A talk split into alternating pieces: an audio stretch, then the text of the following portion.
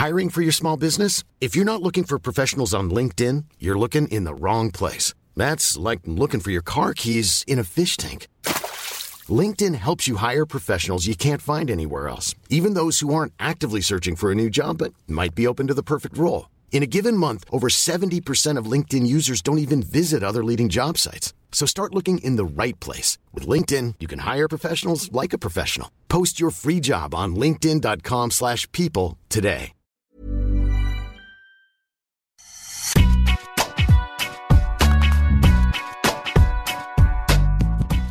Bonjour à toutes et à tous, bienvenue dans Deep Impact, votre podcast tennis sur Eurosport. Je suis Sébastien Petit, accompagné de notre légende vivante, Arnaud Di Pasquale, qui est là pour la DER. Salut Arnaud. Salut Seb. Nos côtés cette semaine, deux journalistes, légendes vivantes et aussi de la rédaction d'Eurosport, Laurent Verne et Bertrand Milliard. Salut à vous. Salut Seb. Salut Arnaud. Salut à tous. Salut, salut, les gars. Salut.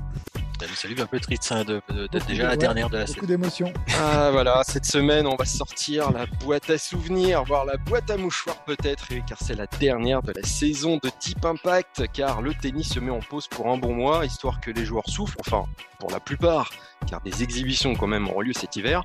Ce sera l'occasion de faire un bilan de cette saison, ce qui vous a plu, déplu, ce que vous reprendrez bien volontiers, ce que vous voudrez changer aussi pour l'année qui arrive. Et enfin, nous terminons sur vos paris pour 2023, les joueurs qui, selon vous, seront la révélation de cette saison qui arrive. Alors, vous le savez sans doute, mais bon, sachez que Deep Impact est à retrouver sur toutes les plateformes de podcast. N'hésitez pas à nous noter, à vous abonner pour recevoir l'émission sur votre smartphone, en plus de voir ou revoir les extraits vidéo des meilleurs moments d'émission sur notre application Eurosport. Je crois que les joueurs sont prêts, alors Deep Impact, c'est parti. Alors, on va commencer. euh, ouvrant donc la, la boîte à souvenirs de 2022 par les faits marquants de cette saison pour vous. Arnaud, alors s'il y avait un joueur, un fait, un tournoi qui t'a le plus marqué, et j'ai dit un hein, parce que c'est le jeu, quel serait-il? C'est hyper, hyper dur. Sur une année, tu demandes un moment. Ouais, c'est dur. hein. C'est hyper Pour dur. commencer, voilà. on Non, alors, ok, pour commencer. euh, non, mais alors, si, si tu parles euh, d'émotion, euh, un des moments les plus émouvants probablement de l'année, c'est euh, c'est le match de Joe, son gars, à Roland.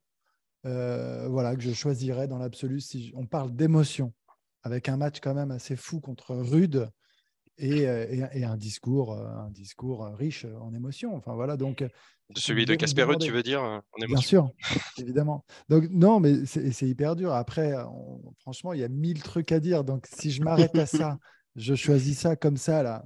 Pour l'émotion, d'accord? Alors pour le spectaculaire, peut-être. Non, alors, et après, non, mais alors, je- c'est marrant parce que je, le petit focus sur Roland, alors, c'est pas du tout mon côté euh, cocorico, mais, euh, mais ce match aussi, euh, moi, Nadal-Djoko avec ce 6-2, 3-0, on s'attend pas du tout à ça euh, pour Nadal, enfin, m'a aussi beaucoup plu.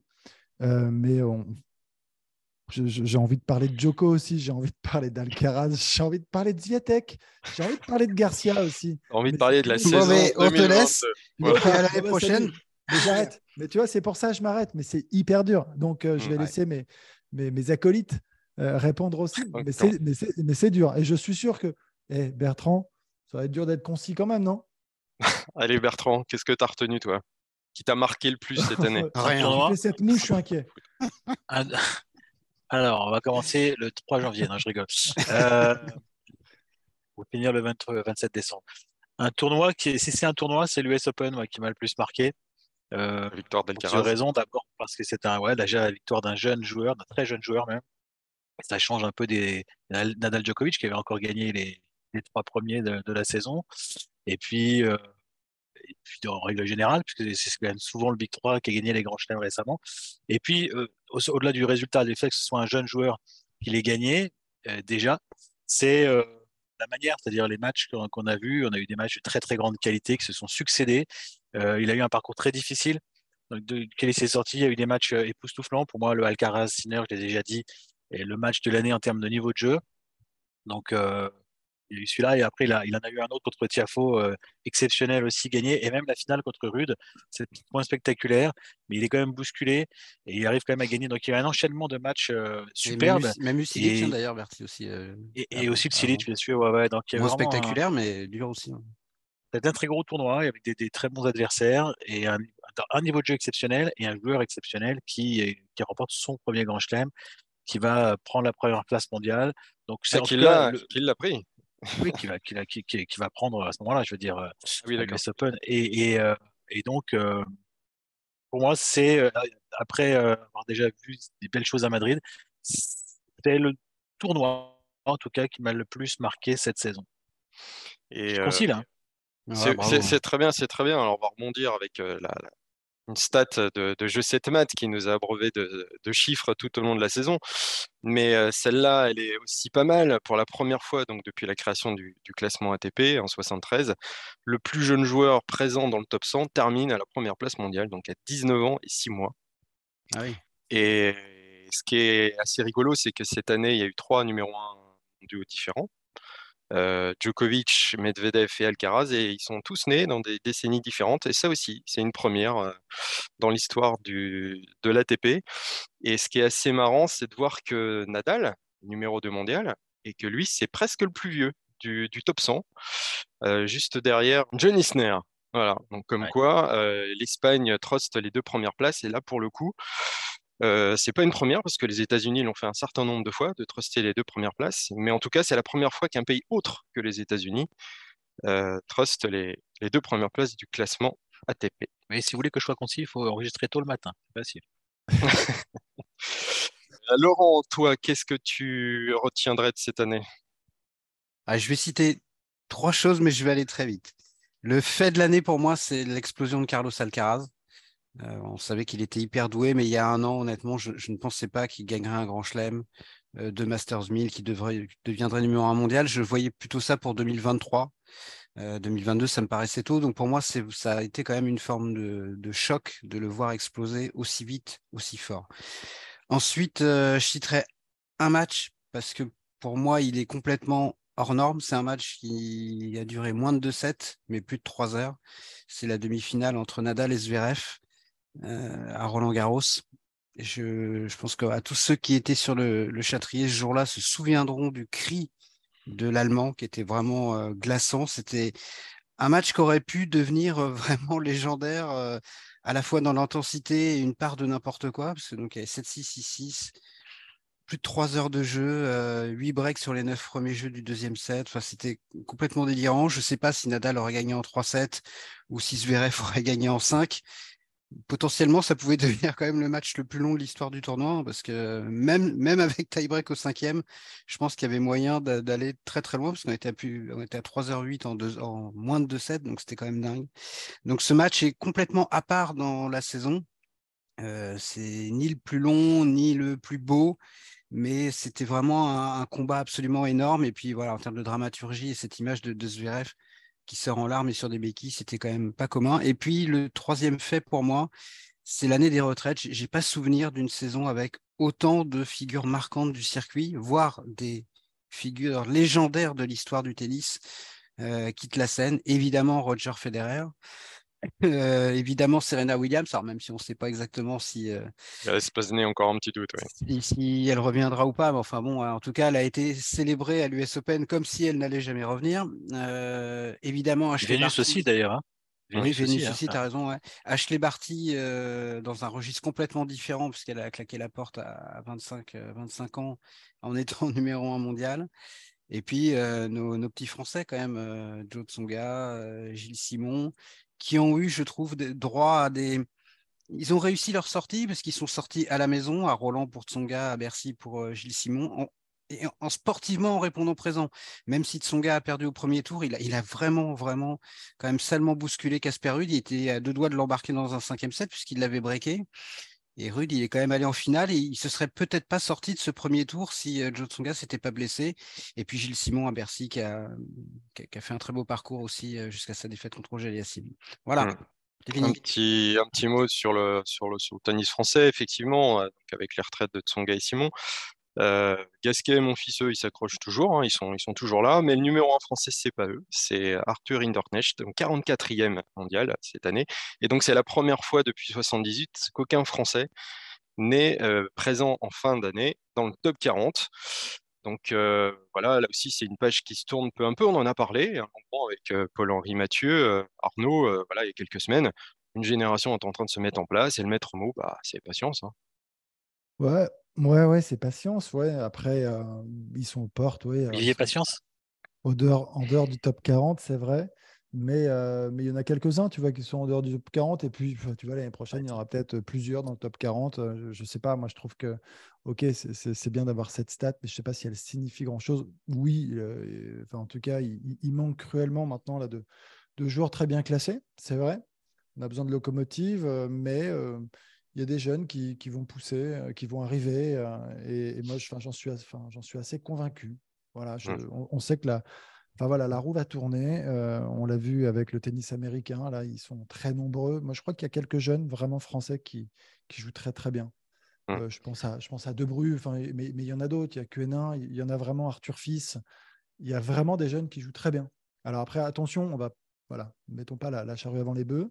Chaque chose en son temps. Euh, on sait très bien que ça peut prendre du temps, plus de temps pour certains que pour d'autres. mais mais il n'y a pas de conclusion à tirer. si la roue tourne, la charrue euh, va tourner aussi, avant les bœufs, même avant les bœufs. Non, je, plaisante. Mais euh, ce qu'il fallait s'attendre, c'est que cette génération du, euh, des mousquetaires, comme on les a appelés, s'arrête? Donc elle est en train de s'arrêter? Comme l'a souligné Laurent, déjà la moitié qui ont arrêté.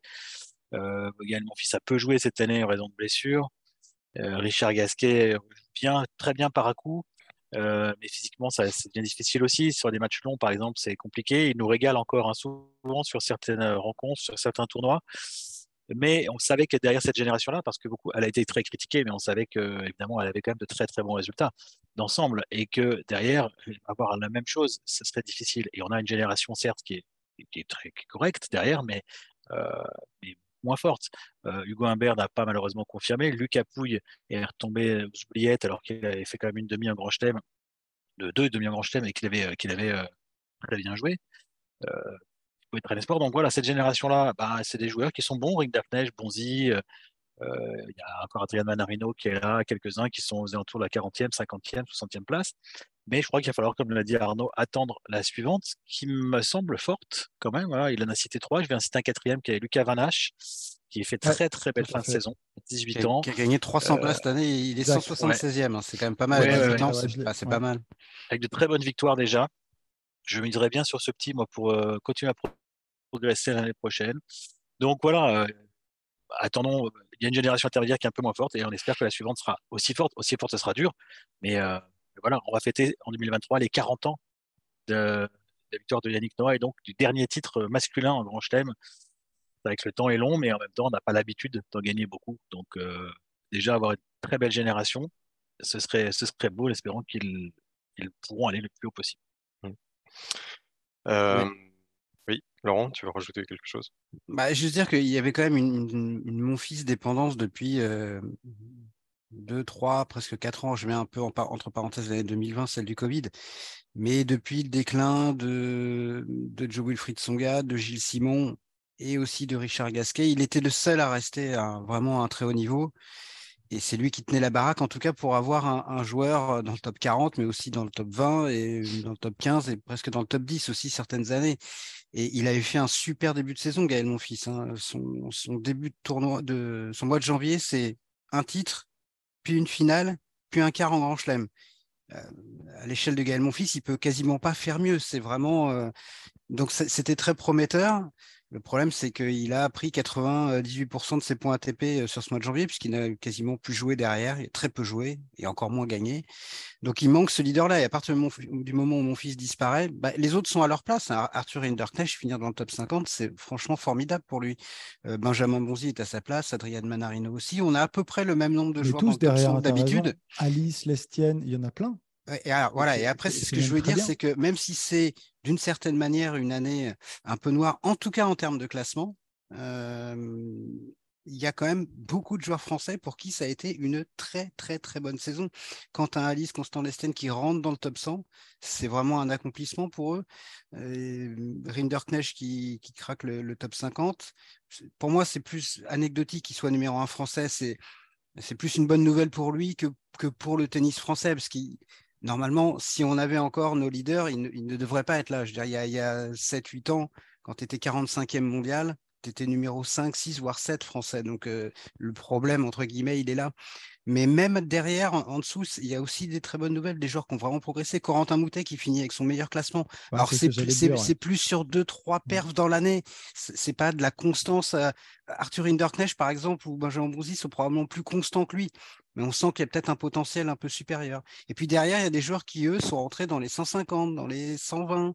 Je pense à quelqu'un comme Geoffrey Blancado qui plafonnait depuis 4-5 ans entre la, 200e et la 350e place, c'est un vrai pas en avant aussi. Alors oui, c'est pas Carlos Alcaraz ou Holger Rune, mais chacun avance à son rythme. Et je trouve qu'il y a beaucoup de joueurs français qui ont avancé, mais c'est vrai qu'il nous manque aujourd'hui un leader capable de, bah, tenir la maison bleue euh, sur la, la durée d'une saison. Et je crois qu'il faut plus le demander à Gaël Monfils aujourd'hui. Il a 36 ans.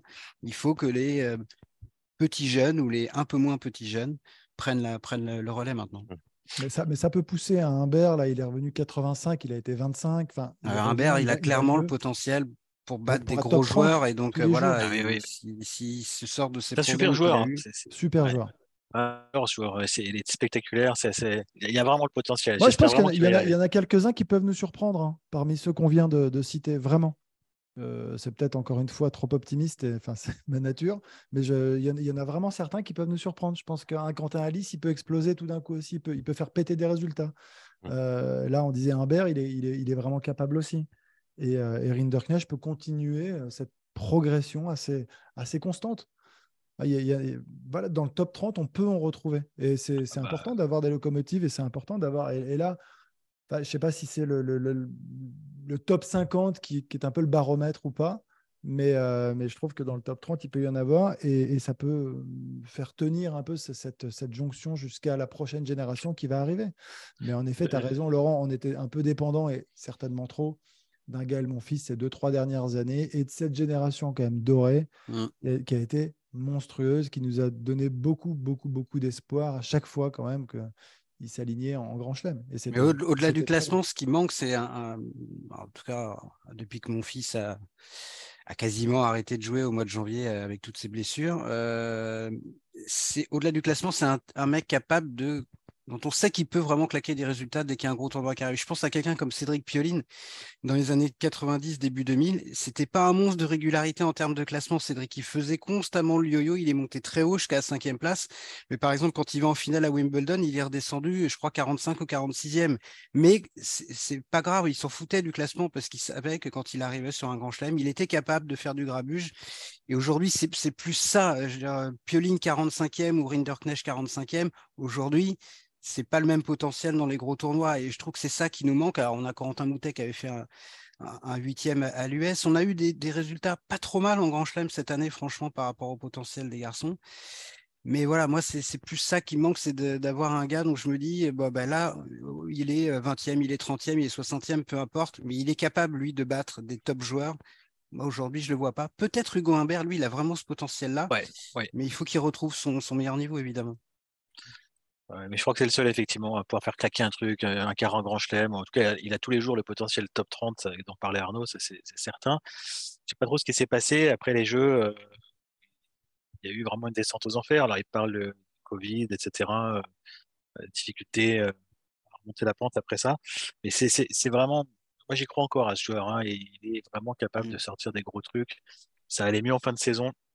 Et effectivement, Laurent, c'est le type, parmi le joueur que tu décris là, il a que je pense que ça peut être, ça, peut, être que lui dans cette génération-là, je pense en tout cas. Peut-être Corentin Moutet, peut Corentin Moutet, régularité, parce que lui, il a quand même le. il... manque une part de dimension physique, évidemment, mais je trouve que c'est, quand il est bien luné, c'est un matcheur. Il est capable quand même d'accrocher, voire de battre des très bons joueurs. Donc, euh, moi, j'ai encore envie d'y croire à Corentin Moutet, qui est jeune lui aussi, 23 ans, et qui a quand même, avec des hauts et des très bas cette année, euh, malgré tout bien avancé, même si ça repose beaucoup sur son huitième à l'US en termes de points au classement, évidemment. Mais quand même. ce qui est marrant, c'est qu'il s'est calqué un petit peu finalement sur les joueurs un peu de son style, enfin les joueurs un peu fantasques, euh, un peu nerveux, un peu voilà, un peu dilettante comme peut être Nick Kyrgios ou Bublik. J'allais dire, on n'en a pas parlé. voilà, ils ont fait tous les deux, ils ont fait tous les deux une belle saison, hein, quand même une finale de Grand Chelem pour l'Australien qui termine 22e la saison et qui, qui, a compris que cette année que euh, voilà, gagner des matchs, c'était peut-être plus sympa que faire le show dans un match uniquement. Et il a aussi joué le Masters de double. D'ailleurs, il gagnait un grand chelem en double. Et Corentin Moutet, finalement, en fin de saison, et il était beaucoup plus sérieux. À Bercy, on l'a vu vraiment sur le cours avoir une attitude parfaite. Donc, et Bublik aussi fait une très belle saison. Alors qu'il reste fantastique, il peut faire n'importe quoi. Il peut faire, il peut, il peut, faire des volets avec le manche de sa raquette en finale à Metz, par exemple, ou à l'US Open contre Rude, euh, pas l'US Open, mais dans, un, Masters 1000, je crois que c'était Miami. Euh, voilà, mais, à côté de ça, ils ont eu des résultats constants ces deux-là. Et donc, Corentin Moutet bah, était en train de suivre cette filière-là, des joueurs qui lui ressemblent, être un peu plus constant également, faire le show, mais tout en ayant des résultats. Alors, vous parliez locomotive, et côté français, euh, l'autre satisfaction de la saison, bah, c'était Caroline Garcia. depuis Roland Garros, elle a, redécollé pour finir l'année quatrième mondiale, quatre nouveaux titres WTA, Badonbourg sur gazon, Varsovie sur terre, le Masters de Cincinnati sur dur en sortant des qualifs, et bien sûr le Masters en indoor en fin d'année, peu après une demi-finale à l'US Open, il faut encore le rappeler. Donc voilà, elle est devenue la, la, deuxième joueuse française à terminer une saison dans le top 4 du classement WTA après Amélie Morasmo. Et maintenant, Arnaud, bah, on s'attend à un Open d'Australie euh, de feu et puis peut-être une place de numéro 1. Je sais pas, ce sont les deux étapes naturelles peut-être à franchir. en tout cas, ça doit être euh, son ambition. Après, mmh. euh, y parvenir, c'est autre chose. Mais j'espère que c'est son ambition. Enfin, je sais pas, quand tu es quatrième et que tu joues aussi bien avec toute la confiance engrangée ces derniers mois, je, je vois pas pourquoi tu viserais pas la, la plus haute marche.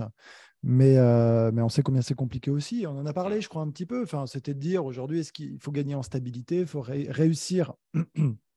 Et on pense qu'elle elle est beaucoup plus euh, mûre, mature qu'à l'époque. Donc, on l'imagine moins euh, pouvoir retomber dans ses travers. On sent qu'il y a quelque chose de plus, de plus installé, de plus abouti, de plus constant maintenant.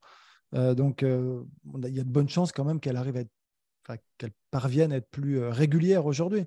Mais évidemment, l'objectif, c'est de s'aligner sur les grands chelems avec euh, la volonté d'aller, d'aller en chercher un maintenant. C'est ça la, prochaine étape.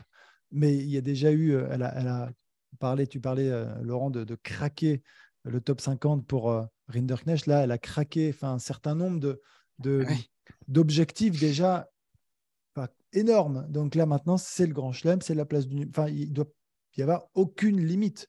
Aucune limite.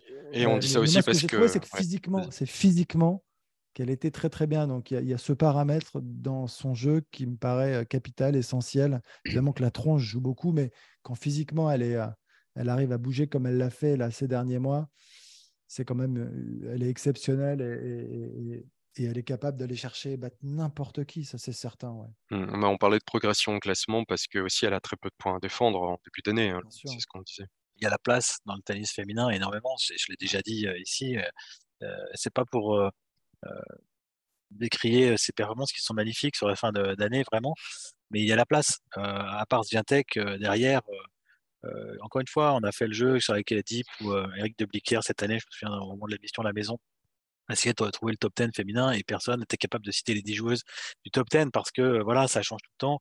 Il y a pas de patron, il y a une patronne, mais derrière, il n'y a pas, pas vraiment de, filles qui se contestent. On est loin des, époques des Sir Williams, Azarenka ou un peu plus, un peu plus loin, les Inglis, Davenport, euh, déjà Williams, les, Belges, etc.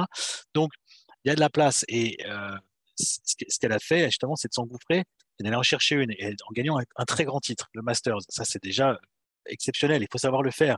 Il y en a qui ne font pas. Sabalenka, par exemple, qui a très bons résultats d'ensemble, ne gagne pas de grands titres pour l'instant. Euh, Sakari, troisième mondial, euh, fait de très bons résultats d'ensemble, mais ne gagne pas de grands titres non plus. Bah, Caroline Garcia, cette année, elle, a, progressé et elle est allée chercher son grand titre euh, en fin de saison. Donc ça déjà, c'est très bien. Mais il y a de la place pour faire mieux, effectivement, parce que franchement, là, oui, la place de numéro 2 est loin d'être inaccessible. Après, je retiens aussi qu'avant le Masters, elle s'est séparée de son coach, Bertrand Perret. Beaucoup on dit oulala, euh, c'est une association qui marchait très bien. C'est le fait d'être avec ce coach qui faisait qu'elle a vu de, très bons résultats, qu'elle est allée jusqu'à cette demi de l'US Open. Donc, euh, attention, ça va retomber, c'est dommage, etc. c'est dangereux. Derrière, elle fait, on va sans lui, elle gagne le Masters. Alors, ça ne présage pas de ce qui va se passer dans la foulée. Cette, saison, il faudra qu'elle trouve une nouvelle structure, évidemment. Mais elle a su gagner quand même ce tournoi, malgré une séparation avec un coach juste avant, qui est quand même euh, quelque chose de, pas simple à gérer, surtout quand, l'association s'est très bien passée. Donc, euh, c'est intéressant. à voir quand même effectivement quelle structure elle va trouver, elle va pouvoir mettre en place pour poursuivre cette progression. C'est important. Elle avait un très bon coach. Elle ne l'a plus. Il va falloir qu'elle trouve, voilà, je pense, aller de nouveau vers l'avant trouvant quelqu'un qui, qui, lui corresponde et qui lui permette toujours de, de jouer son jeu, le jeu d'attaque, et de continuer la progression. Je pense que c'est possible d'aller à la place du numéro 2. Le numéro 2, ouais, il y, a, y, a, très peu d'écart. Hein. Il y a eu un, tweet encore assez formidable de, de Constance de jeu 7 maths hier sur euh, ce qu'elle appelle le classement en relief, c'est-à-dire elle fait un tableau qui permet non seulement de voir le classement, mais avec les écarts entre euh, joueuses après joueuses. Et là, on voit qu'il y a un, gouffre gigantesque entre Iga et, et, 11 Jabber. Et la stat de Constance, c'est il y a plus d'écart de points entre Iga Swiatek et 11 Jabber, donc numéro 1 et numéro 2, qu'entre 11 Jabber, numéro 2, et la 1355e et dernière joueuse classée à la WTA. C'est complètement surréaliste. Donc, quand on dit qu'il y a Igaz Swiatek et le reste du monde euh, du tennis féminin. Il y a 6000 points d'écart entre la 1 et la 2. Voilà, c'est ça. Elle a deux fois plus de points que la numéro 2 mondiale. c'est complètement fou. Et c'est pour ça que je pense qu'aujourd'hui, la place de numéro 1, ah, c'est pas impossible. Hein, si Caroline Garcia garde le rythme, elle est numéro 1 mondial, Caroline Garcia, sur les, euh, les 5-6 derniers mois, en gros. Donc, euh, c'est impossible qu'elle, si elle fait la même chose sur les 6 prochains mois, mais ça passera par gagner des grands chelems. Mais je pense que le classement aujourd'hui, euh, les joueuses disent et les joueurs disent toujours ça et ils ont raison, même si ça paraît un cliché. Le classement, c'est la conséquence de ce que tu accomplis semaine après semaine. Et ce qu'il faut souhaiter à Caroline Garcia, c'est deux choses. D'abord, s'ancrer dans la durée, c'est-à-dire que dans sa carrière, elle avait déjà eu une période phare comme ça, ça avait duré 6-7 mois, et ensuite elle est retombée. Et là, la revoir ces six derniers mois à ce niveau-là, ça n'a fait qu'aviver les regrets de, se dire, bah oui, là, elle est à sa place. Sa place, l'anomalie, c'est pas qu'elle qu'elle soit euh, top 5, c'est qu'elle ait été si loin pendant toutes ces années. Donc je voudrais qu'elle soit durablement top 5, top 10, et la voir toutes les semaines là au top niveau, et puis évidemment aller chercher une très grande victoire. Euh, ce que tu dis, c'est hyper important. C'est l'anomalie. Enfin, et je trouve qu'on ne pourrait pas le dire de toutes les joueuses et de tous les joueurs. Tu vois, on a vraiment ce sentiment que c'était pas normal de l'avoir en dehors du top 10. Cette fille, vu ses qualités, elle, enfin, c'est pour ça qu'on était parfois un peu dur, un peu frustré. Euh, parce qu'elle a, elle a trop de qualités pour être en dehors du top 10. C'est pas possible de l'avoir joué comme ça, d'avoir de l'avoir vu jouer aussi bien et de l'avoir vu ouais, puis euh, on, a, on elle avait montré de quoi elle était capable. Quoi. Donc, euh, sans, sans, être top 5 pendant 15 ans, mais voilà, c'était triste de la voir comme ça, euh, perdre ce qu'on pensait de ses meilleures années physiquement, parce que c'était entre quoi, 25 et 29 ans quoi qu'elle a un peu végété comme ça. Et c'était dur de voir ça parce que vraiment, oui, il y a des joueuses ou des joueurs qui arrivent dans le top 10 voire dans le top 5 et on se dit, ah ouais, quand même, bon. Mais là, non, il y, avait, il y a trop de qualité, comme tu disais. Donc, euh, donc là, elle a, nous a redonné euh, beaucoup, beaucoup d'espoir. C'est déjà formidable ce qu'elle a fait depuis six mois. Mais c'est vrai que quand on prend tout, et encore plus avec sa victoire au Masters, parce que finalement, à part que un grand chelem dure deux semaines, sinon la dimension physique, pour moi, ça ne change pas grand-chose. Hein. Il n'y a pas de 3-7 gagnants en grand chelem chez les filles. Et puis au Masters, il faut quand même battre que des joueuses du top 10. Donc, euh, ce qu'elle a été capable de faire à l'US Open ou au Masters, elle doit être capable de le faire à tous les grands chelems. Quoi. Vraiment, en plus, elle n'a pas de problème de surface. C'est pas presque plus facile d'enchaîner tous les jours. Tu vois, dans, tu vois je... crois que tu as quand même euh, sur le premier tour, je crois que c'est comme chez les garçons, tu as, un jour de repos quand même. Euh, mais enfin bon, oui, c'est pas le même format, euh, c'est particulier. Tu peux aussi perdre un match comme c'est lui est arrivé et gagner le Masters. Donc oui, c'est différent. c'est sûr que si elle perd, je sais pas, en demi-finale ou en quart, si elle baisse un peu au classement contre les Juventus en Grand Chelem, elle ne pourra pas gagner euh, le Grand Chelem comme elle l'a fait là au Masters. Mm. Mais en tout cas, ce qu'elle a montré sur les deux derniers grands rendez-vous euh, de la saison, il n'y a pas de raison qu'elle ne le fasse pas à l'Open d'Australie, euh, à Roland, à Wimbledon. Elle est capable de, bien jouer partout, Caroline Garcia.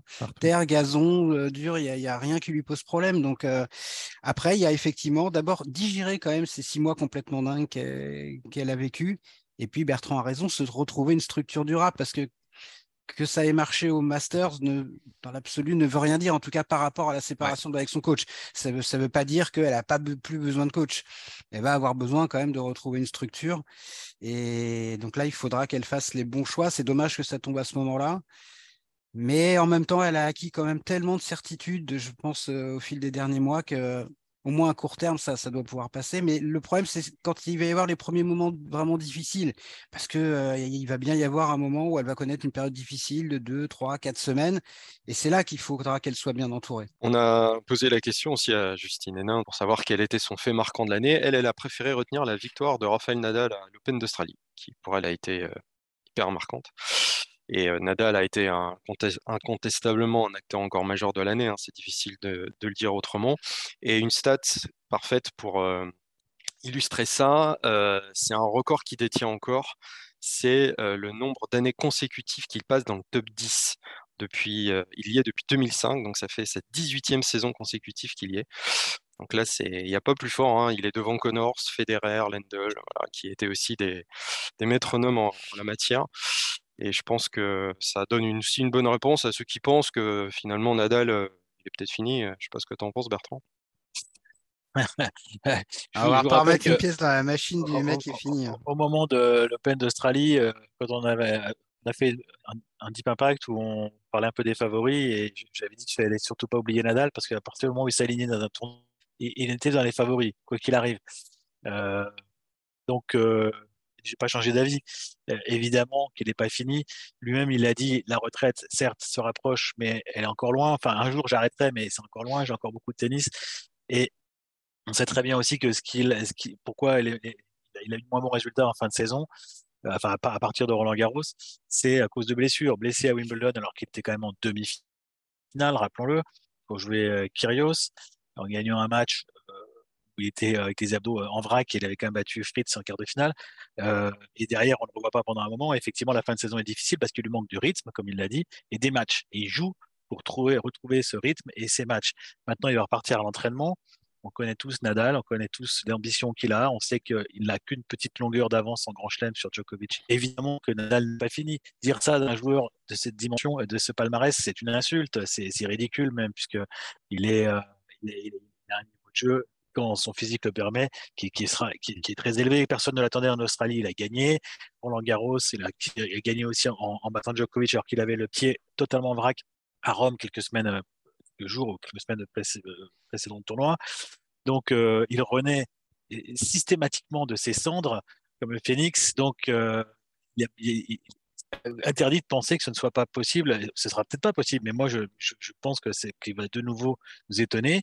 Et en tout cas, il soit fini, on ne peut pas absolument pas l'affirmer. Il est en difficulté actuellement sur le plan physique et il a été de plus en plus au fil des années, c'est vrai. Mais euh, il y a des moments de l'année, notamment au moment où on va jouer sur une surface orange, où je pense qu'il va falloir compter encore euh, avec lui. Mais il est dans le top 5 en 47 matchs en joué. Ah ouais, on en a parlé la semaine dernière de cette stat aussi assez folle. Mais oh, moi, ce qui me rend dingue, c'est qu'on est passé euh, en quelques semaines, hein, finalement, de 19 euh, victoires de suite en Grand Chelem. en lice, il ne faut pas oublier qu'au cœur de l'été, il, a, il est en demi-finale de Wimbledon avant son forfait. Il est en lice pour le Grand Chelem encore. Et allez, à peine deux mois plus tard, c'est le mec est fini. Donc c'est vrai que c'est fatigant, c'est lassant, c'est ce que j'appelle ça l'ère du poisson rouge où le dernier qui a gagné a raison, le dernier qui a perdu est, définitivement fini.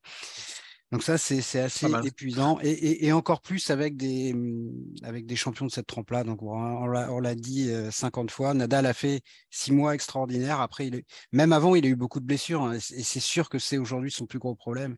Il a été blessé euh, au printemps à saison sur dur, puis au printemps à saison sur terre, puis cet été euh, à Wimbledon. Euh, et ça risque de se répéter de plus en plus souvent.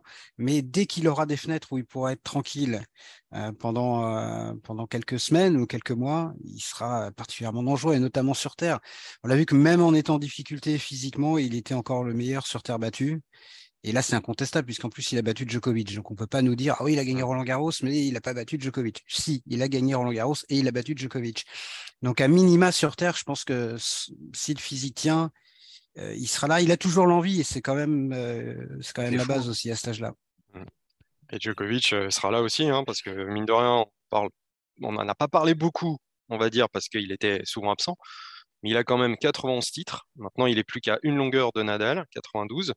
Il se rapproche surtout d'Ivan Lendl, ça me fait très, très peur. 94 de Lendl, ouais. et cette année, euh, Arnaud, le record, euh, En Ouais. tout cas, de passer Lendl, euh, ça, ça- ça semble inévitable maintenant. Alors, je précise que Federer à 103 avec leur corps, c'est Connors. Mais même Connors, c'est pas impossible, hein, parce que s'il fait des, allez, trois saisons complètes, il lui manque quoi 10 18 titres pour égaler Hmm. Connors 18 titres, ouais. Ouais, c'est 18, Il va le faire, non C'est- beaucoup, c'est beaucoup. c'est Ah, c'est beaucoup, jouable. c'est beaucoup, mais il a, il a gagné combien de tournois cette année en- Il Cinq. a gagné 5 en jouant 10. Ouais. 5. Si- S'il fait trois saisons complètes, je pense qu'à 39-40 ans, il peut encore être, euh, s'il a l'envie, physiquement, je pense qu'il peut encore être là. Il, il dégage quand même beaucoup de fraîcheur encore. C'est hein. pas impossible, franchement, c'est pas Mais on impossible. avait dit la même chose pour Federer. On avait dit Ah oui, que mais le record de pas la- impossible, il, en est, il en est assez loin quand même, finalement. Hein, si, à six Oui, titres, euh, mais je, je dis pas qu'il va, qu'il va Il battre continue de euh, gagner beaucoup plus. le Enfin, je, trouve que Connors. Djoko hein. continue de gagner beaucoup, beaucoup. Federer gagnait un peu moins quand même. C'est Ouais. c'est énorme de gagner 5 titres, dont un Grand Chelem, un Masters 1000, en ayant joué. euh, en ayant joué quoi, Euh, Arnaud, tu sais, l'année de, de ses 36 ans, euh, Federer gagne quand même deux, deux grands chelems et gagne Indian Wells et gagne quand même et Miami. Enfin, il fait quand même une énorme saison aussi. hein. Donc attention, parce que les problèmes physiques après peuvent arriver vite, même si on a l'impression que chez Djokovic, avec, avec tout ce qu'il a, tout ce qu'il a dans sa vie hors tennis et la façon dont il prend soin de son corps, ça n'arrivera peut-être pas euh, très vite. Mais en tout cas, ce qui est sûr, c'est que pour moi, c'est le vrai numéro un en fin de saison. Ah parce bah que oui, le niveau de jeu, c'est hallucinant. Le niveau de jeu, il est le Masters, il s'est- Mais faut dire que pas- c'est promené parce qu'il pas a, des problèmes un peu physiques, mais il était de loin le plus fort des huit joueurs. c'est de la pas, saison c'est pas le numéro 1 de fin Bien de sûr, saison. non, c'est pas le de fin de 1 saison. court. Alors, genre, en cette fin de saison, avec le niveau de jeu qu'il a pas joué avant. c'est tout. Oui, oui, Mais bien sûr. sinon, Ouais. le, le classement, il est complètement biaisé. Enfin, Il est biaisé cette il année, faut bien le sûr. dire. Bah, il a perdu deux matchs en gros depuis son titre, et depuis euh, qu'il est redevenu lui-même, c'est-à-dire euh, ça a été très dur hein, quand il est revenu à Dubaï, puis à Monte-Carlo, à Madrid, ça a commencé à monter en puissance. Et de Rome au Masters, il gagne à Rome. Il a perdu quoi Si je mets la Lever Cup de côté, hein, parce que j'ai pas envie de la compter, contrairement à ATP. Il perd son quart à Roland contre. euh, Il perd 7 Nadal. matchs cette année. Il a 42 victoires en 49 matchs. Oui, il perd 7 matchs, mais il en perd combien? À partir de Rome Il perd le quart à Roland, Ouais, la, finale, la finale à, à Bercy, et euh, ça doit être euh, tout, hein, puisque tout le reste, il l'a gagné, je pense. ouais, 85% de réussite euh, cette année, c'est assez monstrueux. On va se projeter maintenant un peu sur, euh, sur 2023 pour, euh, pour finir avec euh, tiens, un petit exercice rapide. Est-ce que vous changeriez quelque chose euh, pour l'année prochaine? Je sais pas, une règle, tournoi, Arnaud? Euh, Alors, je parle de règles parce que cette année, il y a eu, par exemple, le coaching des tribunes qui a été Ouais. démocratisé après Wimbledon. Est-ce que, par exemple, ça, c'est un truc qui t'a qui a marqué une vraie révolution pour toi euh, sur le circuit? Non, non, non, non, non, non, non. Moi, j'ai toujours dit ce que je pensais sur le coaching, hein, et tu le sais. Donc, je suis pas totalement pour. et je- euh, même si là, enfin, je trouve ça assez enfin, hypocrite dans le sens où j'ai pas l'impression que ça change grand-chose. C'est pas Ouais. du coaching. On n'en parle plus d'ailleurs, hein, plus beaucoup. Non. Voilà. Donc, euh, Non, ça n'a rien changé. Ça ça pas- Non, mais ça changera le jour où on sera en mode. Coupe Davis où tu auras Mais les ça, coachs qui viendront la sur le différence. cours euh, Soit c'est coaching, chaise. soit. Là, Mais pour moi, ça, c'est pas du coaching. Mais ça, ça a été fait chez les filles et ça a été abandonné très vite. Ouais.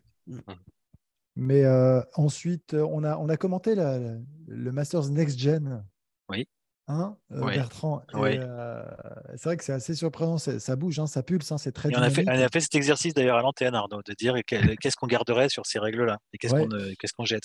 Le seul Euh, truc qu'on a gardé l'un comme l'autre, je crois, c'est le, c'est le, no- no-let. le no-let, ouais. Le Exactement. Oui, voilà, parce que le reste, euh, c'est aberrant. Enfin, le- le- Enfin, il y a un côté sympa. dans le sens où tous les points sont importants. C'est-à-dire que c'est un peu comme le, set de tennis de table qui est passé de 21 en 11, où maintenant, bah, si tu es mené 7-0 ou 6-0, euh, euh, le set est perdu. Alors qu'à l'époque, tu pouvais te refaire. Mais euh, il y a un point, le truc le plus aberrant, en fait, c'est le no-ad. Parce que euh, c'est la mort du tennis. Le no-ad, c'est, va à l'encontre de l'esprit du tennis qui voulait deux points d'écart et deux jeux d'écart. Alors certes, le tie-break, c'est une très bonne invention parce qu'à un moment donné, on ne peut pas non plus faire des sets 24-22 tout le temps.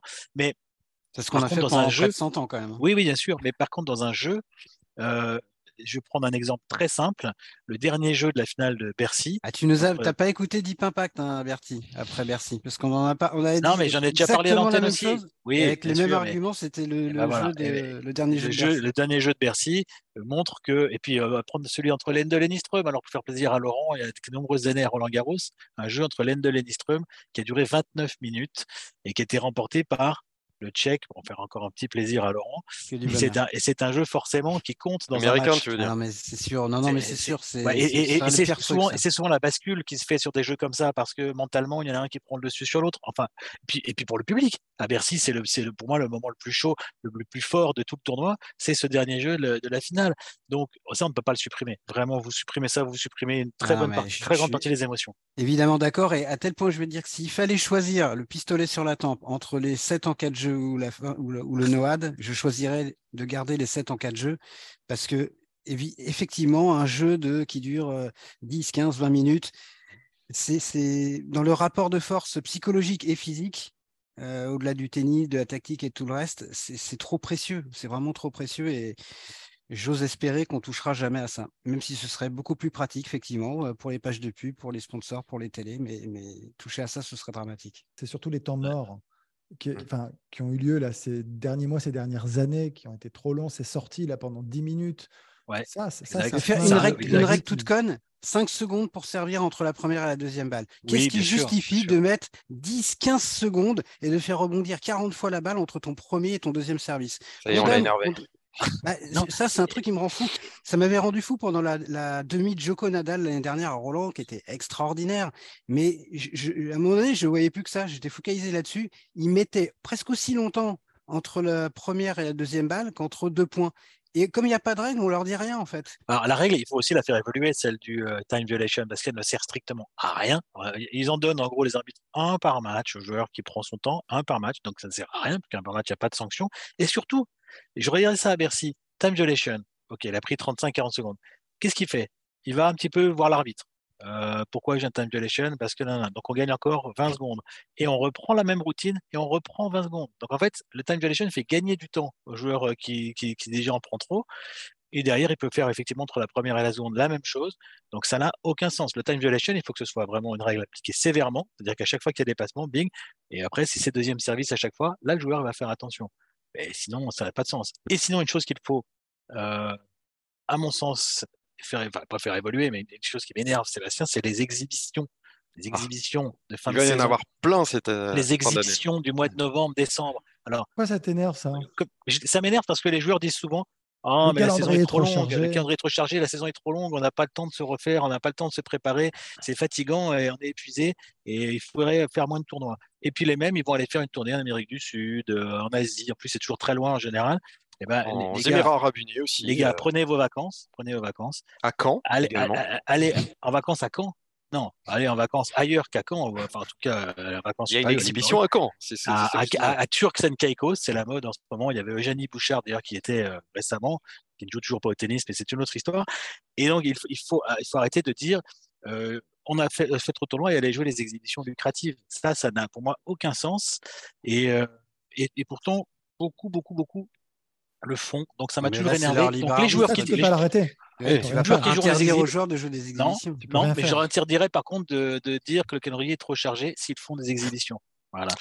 Alors, un petit mot sur. Tu fais quoi? hein? Eh ben, il s'insurge. Encore une fois. Interdiction de s'inscrire à l'Open d'Australie. c'est radical, hein, ça, ça, va pas plaire à Novak. Hein. Avec Jean-Paul euh... on n'a que des mesures radicales. Je vois ça, je vois ça. Alors un petit mot justement sur les, nouveautés de 2023. La principale sera l'extension de certains Masters 1000 à 12 jours au lieu de 8. Euh, donc les principaux tournois visés seront Madrid, Rome et Shanghai, voilà, avec un tableau à 96 joueurs. Euh, le but bah, sera d'augmenter davantage l'attractivité du circuit, voilà, si, on, écoute le président de l'ATP, mais surtout les prize money. Ça sera le leitmotiv hein, de cette saison, un prize money toujours plus gros. On parle de 40 millions d'euros supplémentaires.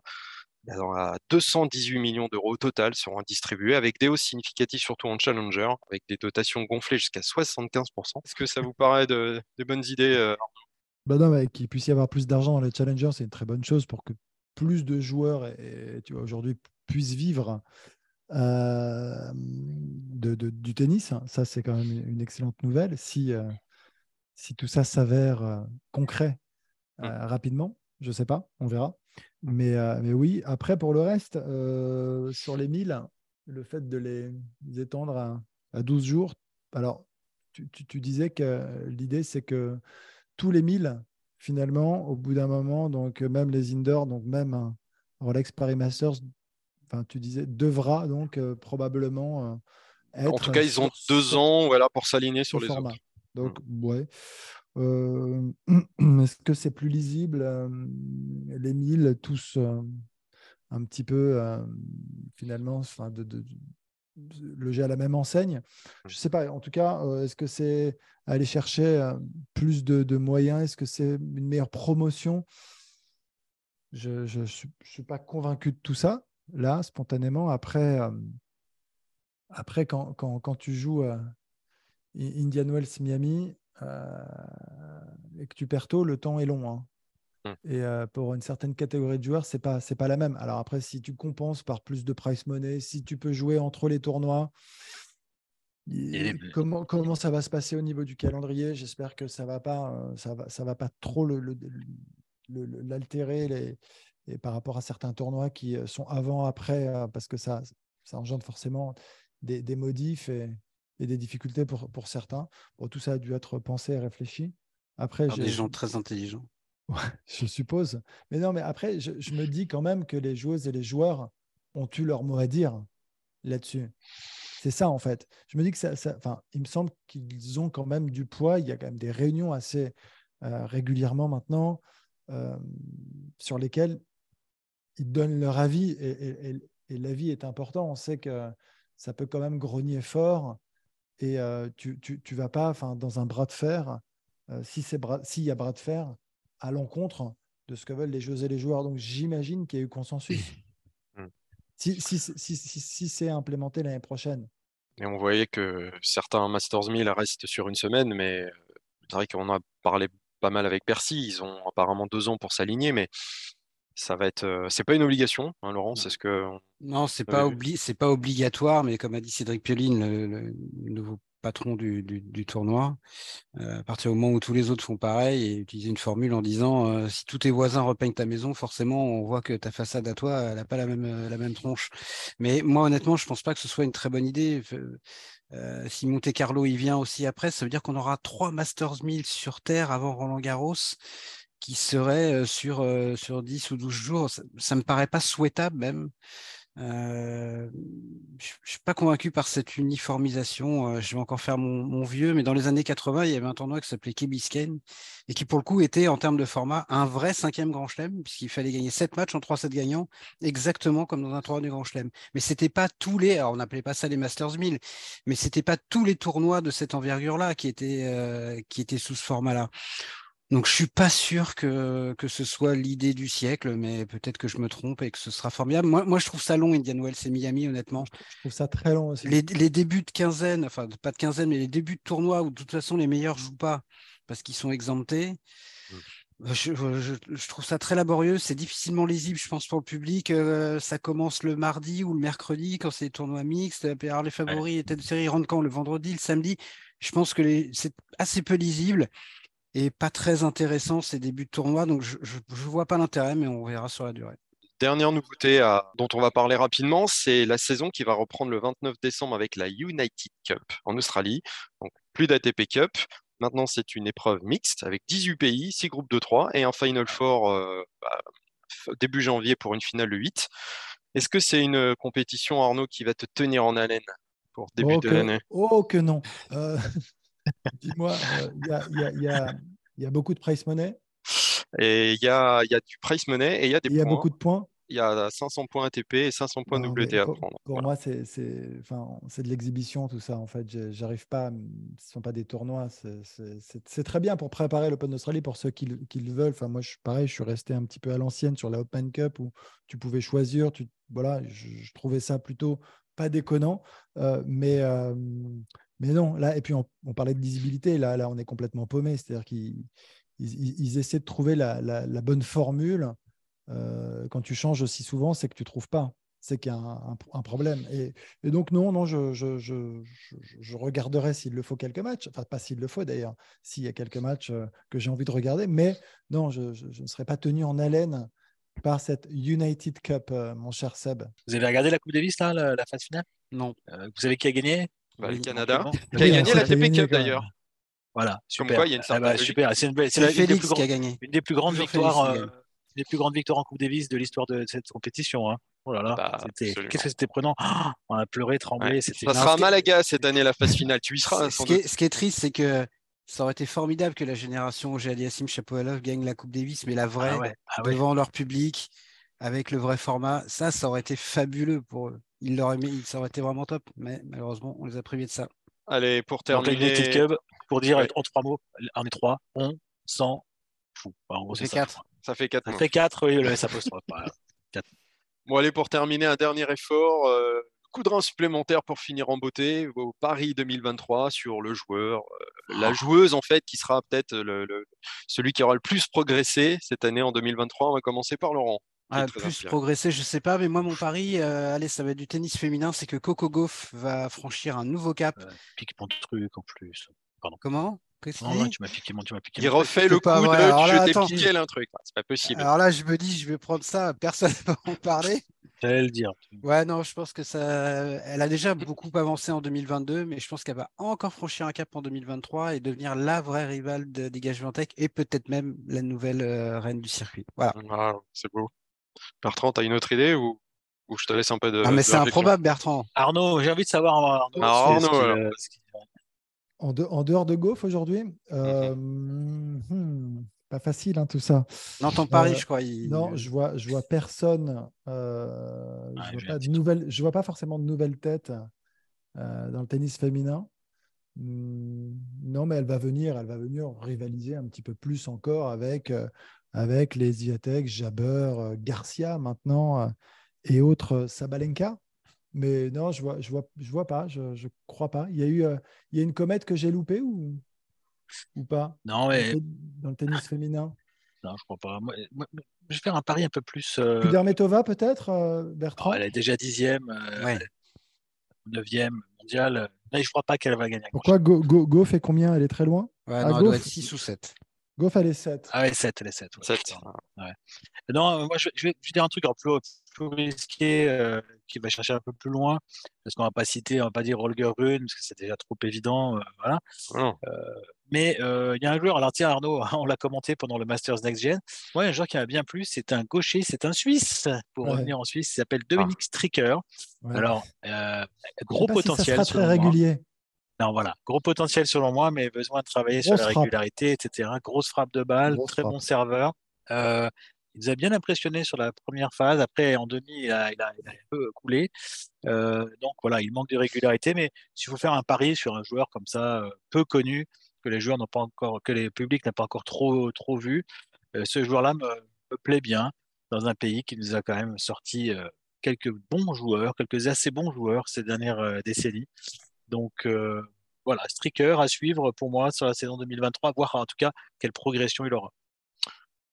Et Arnaud, pour finir. Chez, chez- chez les hommes, non, de, en, en- en nouveauté, moi, je- on, on a quand même euh, quelques jeunes qui viennent d'arriver qui risquent quand même euh, de faire encore des dégâts.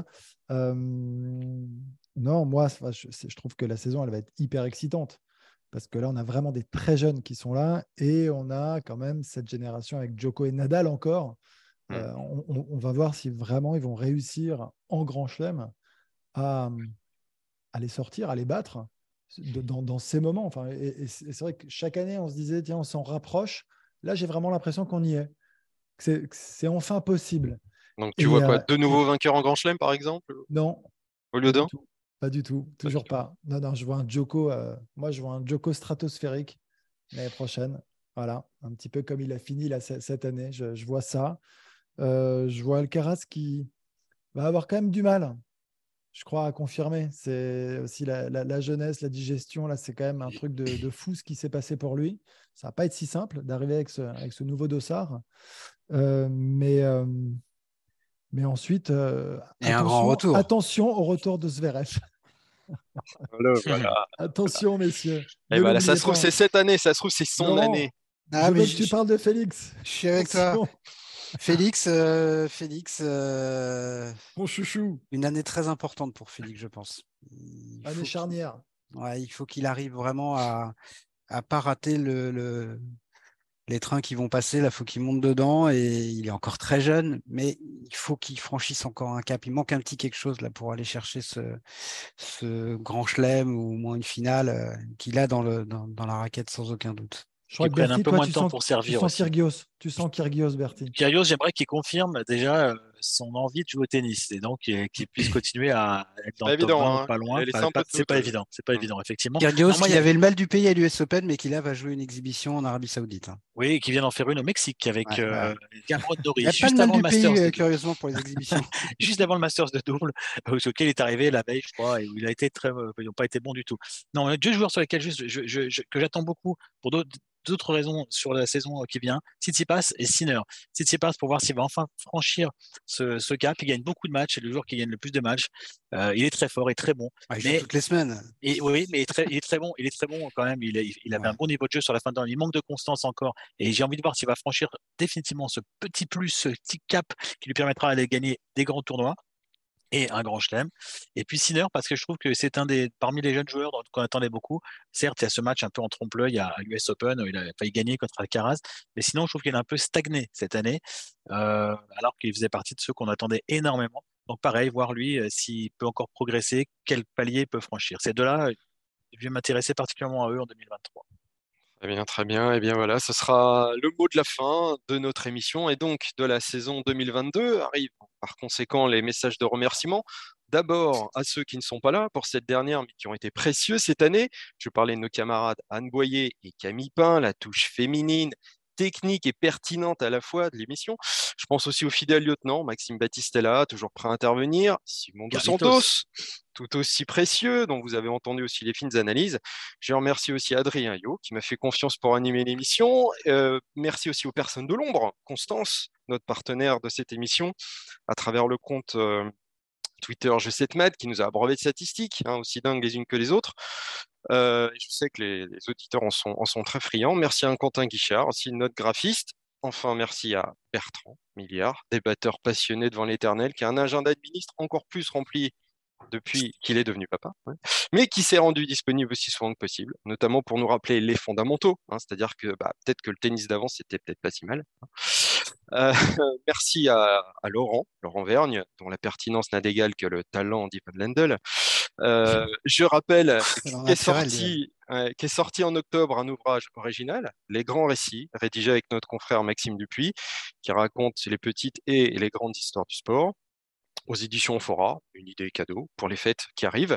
Et bien sûr, merci à notre GOAT, à nous, le pilier de cette émission, Arnaud Di Pasquale, sans qui le paddle ne serait encore un sport obscur pour la majorité d'entre nous, et sans qui surtout rien ne serait possible. Voilà. Et merci évidemment aux auditeurs qui nous avaient suivis Voilà. euh, fidèlement tout au long de cette saison. Et merci au chat de Laurent qui nous permet d'avoir des émissions qui sont pas trop, trop, trop euh, Voilà, ce fut un honneur de vous accompagner cette saison, euh, peut-être à l'année prochaine. Portez-vous bien et malgré le fois qui s'annonce, eh ben, n'hésitez pas à aller taper la balle. Allez, bonne Merci fin d'année. Et j'ai oublié un truc important, le fait de l'année pour moi, c'était les interviews de Bertrand Millard à Roland Garros pour Eurosport.fr. Ah, Allez relire celle de Ka- Kader magnifique.